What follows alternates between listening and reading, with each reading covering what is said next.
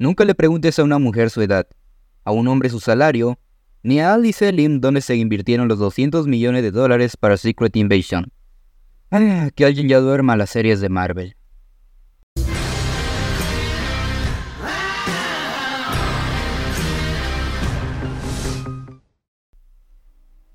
Hola gente muy buenas, bienvenidos nuevamente al Club de la Soberbia y en esta ocasión quisiera hablar sobre la nueva serie del MCU, disponible en la plataforma de streaming de Disney Plus e inspirada entre muchas, pero muchas comillas en el cómic con el mismo nombre, Secret Invasion.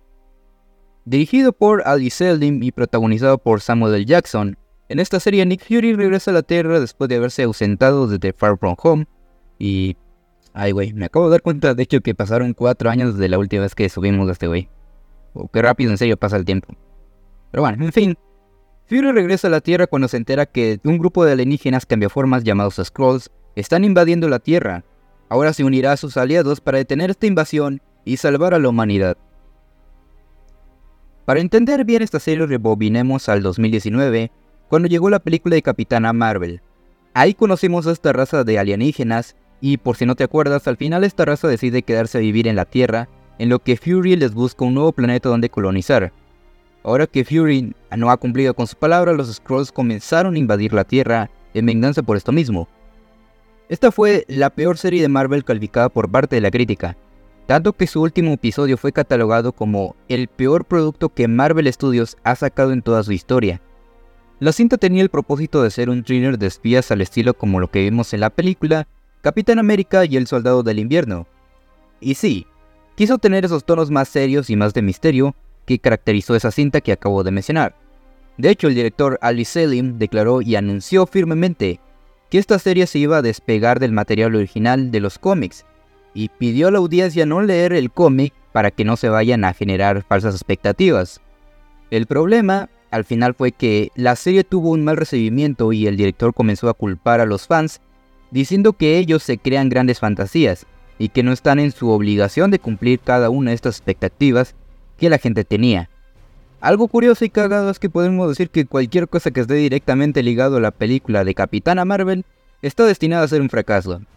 Esa película no funcionó, la serie de Miss Marvel tampoco pegó, y ahora esta serie fue un fiasco.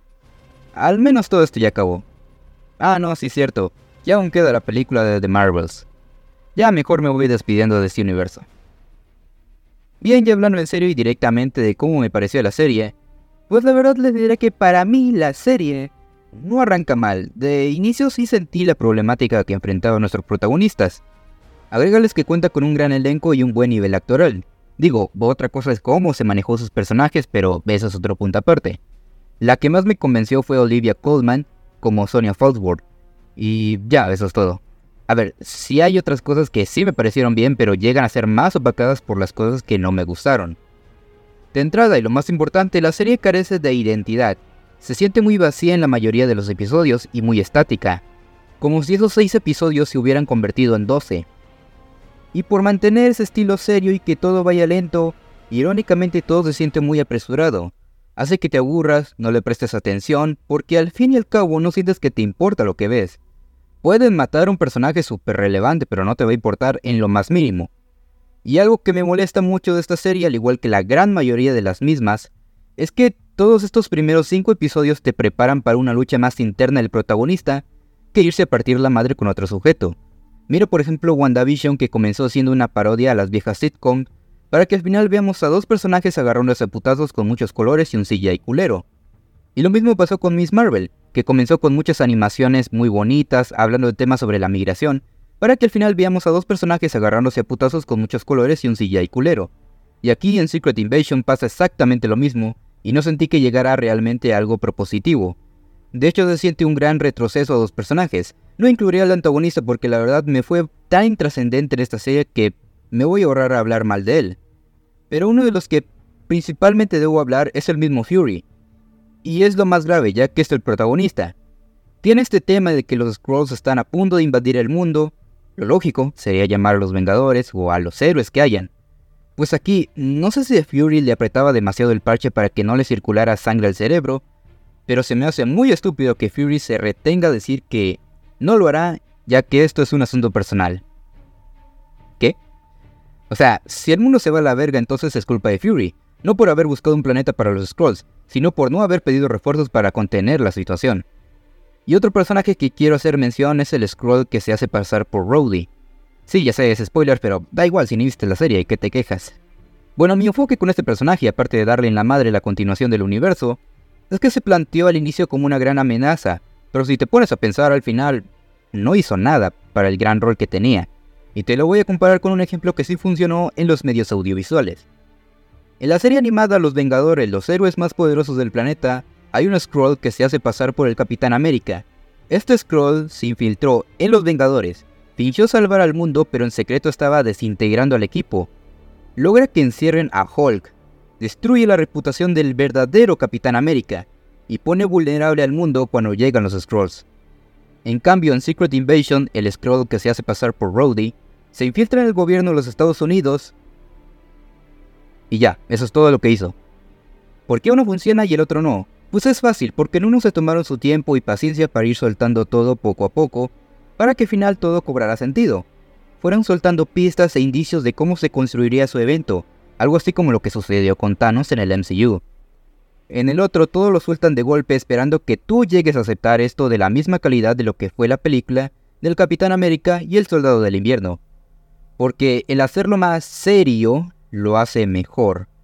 Yo siento que aquí lo que se debió haber hecho es convertir esa serie en una película, o incluso en una fase. Guiarse del material original omitiendo las cosas que no funcionan, y listo. Y así ya tienes una historia sólida, con grandes desarrollos de personajes, y que además tienes el aprecio de los fans. En conclusión, Secret Invasion es una serie muy floja con personajes e historia que apenas llegan a llamar tu atención. Los que querían acción se aburrieron, los que querían ver un buen thriller político, pues también se aburrieron. En lo personal, diría que sí me gustó muy a secas. Como si le diera a Marvel una palmadita en la espalda y le diría algo como, gracias, pero no debiste. No, en serio, no debiste. Y fíjense que al inicio me estaba gustando bastante, y salvo el final, me había encantado de principio a fin. Luego me di cuenta que realmente la estaba disfrutando por Emilia Clarke. Así que, sí, perdón. ¿Qué? No puedo ser el único que tiene un crush en Hollywood que ama todas sus series y películas sin importar su calidad. Mi calificación para Secret Invasion, mejor conocida aquí los Méxicos como, fui tan secreta que nadie me vio, la serie. Es un 5.6. Pero bueno, esa fue mi opinión de esta nueva serie de Marvel. Espero que les haya gustado. No se olviden dejarme debajo la descripción qué película o serie quieren que le haga reseña. Como siempre, yo me despido y nos veremos en otra reseña mamadora. Yo soy Dante y eso fue el Club de la Soberbia.